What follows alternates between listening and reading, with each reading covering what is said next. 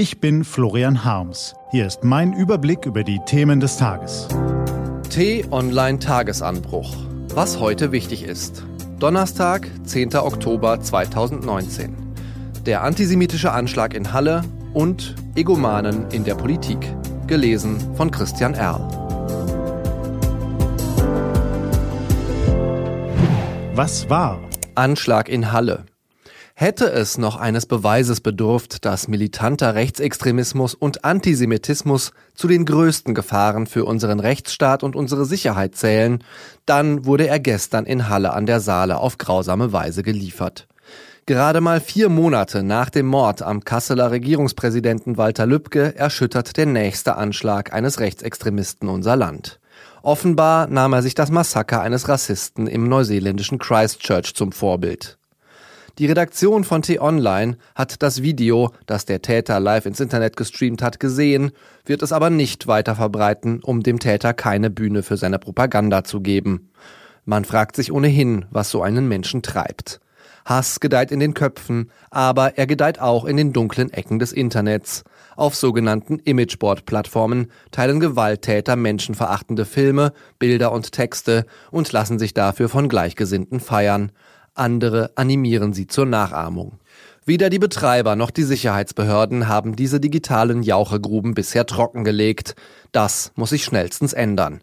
Deutschland braucht schlagkräftige digitale Behörden bei der Polizei, beim Verfassungsschutz, in den Staatsanwaltschaften. Sie müssen parlamentarischer und ministerieller Kontrolle unterstehen, aber sie brauchen mehr Personal, Befugnisse und internationale Abstimmung als bisher. Da Gewaltpropaganda in Zeiten des Internets global ist, darf auch Polizeiarbeit also nicht an nationalen Grenzen enden. Das ist die erste Lehre aus dem Anschlag von Halle. Die zweite ist noch einfacher. Die Sicherheitsbehörden müssen den Rechtsextremismus endlich ernster nehmen und bundesweit verfolgen. Jahrelang haben sie sich auf den Islamismus fokussiert. Das war nicht falsch, aber es hat ihren Blick für die Gefahr von rechts verschleiert. Die dritte Lehre betrifft den Schutz jüdischer Einrichtungen. Dass die Synagoge in Halle an einem Feiertag wie Yom Kippur nicht durch die Polizei geschützt war, ist skandalös, sagt der Präsident des Zentralrats der Juden in Deutschland, Josef Schuster. Er hat recht.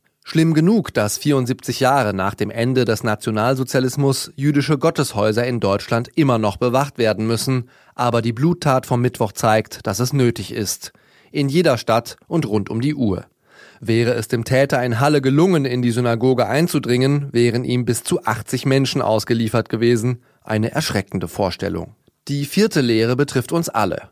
Jeder einzelne Bürger kann etwas dagegen tun, dass Extremisten ihren Hass versprühen, indem wir laut und deutlich widersprechen, wenn am Stammtisch in der Bahn oder im Internet rassistische Sprüche geklopft werden, indem wir in Freundes-, Familien- und Kollegenkreisen dafür eintreten, dass Gewalt, Fremdenhass und Antisemitismus in unserer Gesellschaft keinen Platz haben, indem wir uns selbst gegen den Virus der Vorurteile und Böswilligkeit wappnen, indem wir anständig bleiben. Das mag kein Allheilmittel gegen radikalisierte Einzeltäter sein, aber es stärkt die Gemeinschaft der toleranten und friedliebenden Demokraten. Und das ist die Basis unserer Gesellschaft. Egomanen in der Politik. Demokratie lebt von Regeln, Normen, Gesetzen, Zuständigkeiten und verbindlichen Prozessen. Zugleich ist eine konstruktive Politik auf das Vertrauen zwischen den Akteuren angewiesen. Im Rahmen eines solchen Regelwerks kann Politik zum Wohle vieler Menschen gedeihen. Das Gegenmodell verkörpern die Egomanen. Politiker, die auf diese Regeln pfeifen, auch wenn sie durch diese an die Macht gekommen sind. Donald Trump und Boris Johnson sind zwei Musterbeispiele für diesen Politikertypus. Ob wir sie nun Egomanen, Narzissten oder Querulanten nennen, Politiker, die ausschließlich zu ihrem eigenen Vorteil handeln, gibt es vielerorts. Das ist betrüblich, aber keine Katastrophe. Gelangen sie aber an die Hebel der Regierungsmacht, ändert sich das schlagartig. Sie können in wenigen Monaten einreißen, was besonnene Vorgänger in jahrelanger Arbeit errichtet haben. Deshalb sollten wir uns das Beispiel der Egomanen in Washington und London als Mahnung nehmen. Auch hierzulande mögen wir uns gelegentlich über die Regierenden ärgern, mancher sich auch andere Leute auf den Chefsesseln wünschen, alles legitim. Aber Hetzer und Narzissten dürfen dort niemals hingelangen. Was steht an? Auf t-online.de geht's heute auch um diese Themen. Das Bundesverfassungsgericht veröffentlicht heute seine Entscheidung zum Anti-IS-Einsatz der Bundeswehr in Syrien und im Irak.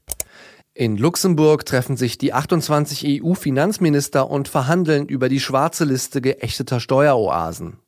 Und in Stockholm werden gleich zwei Nobelpreise für Literatur vergeben, der für dieses Jahr und wegen des Skandals im Vergabekomitee auch der für vergangenes Jahr. Das war der T-Online-Tagesanbruch vom 10. Oktober 2019. Produziert vom Online-Radio- und Podcast-Anbieter Detektor FM. Auf t-online.de slash Tagesanbruch können Sie sich auch kostenlos für den Newsletter anmelden. Ich wünsche Ihnen einen harmonischen Tag. Ihr Florian Harms.